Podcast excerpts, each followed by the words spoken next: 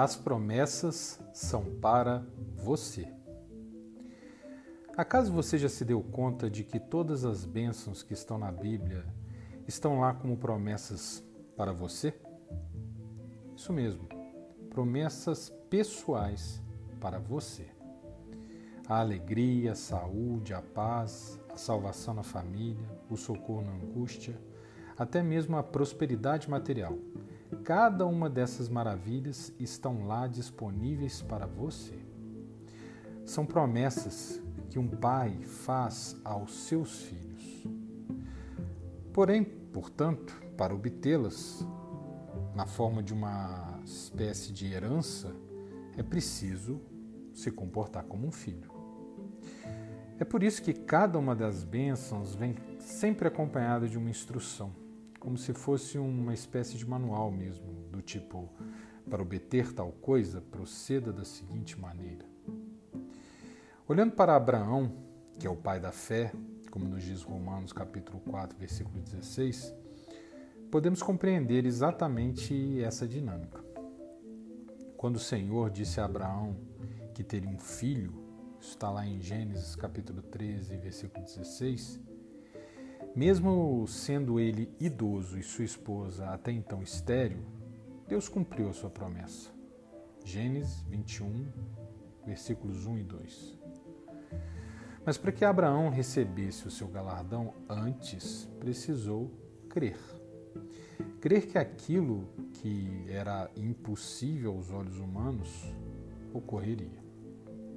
Gênesis capítulo 15, versículo 6 nos diz: Abraão creu no Senhor e isso lhe foi acreditado como justiça.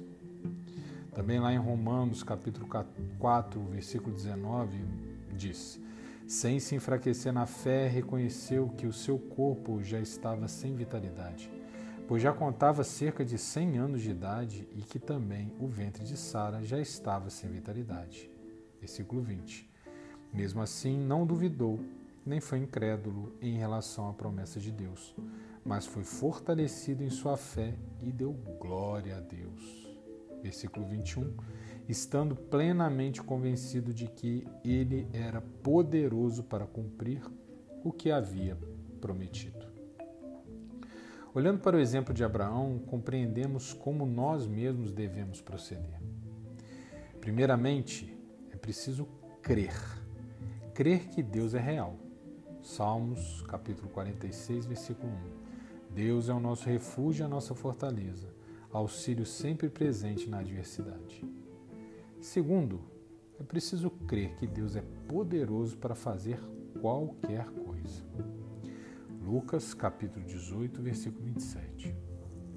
Jesus respondeu: O que é impossível para os homens é possível para Deus. Terceiro, é preciso crer que Deus é fiel para cumprir o que promete. Números capítulo 23, versículo 19. Deus não é homem para que minta, nem filho do homem para que se arrependa. Acaso ele fala e deixa de agir? Acaso promete e deixa de cumprir? Quarto, ter gratidão.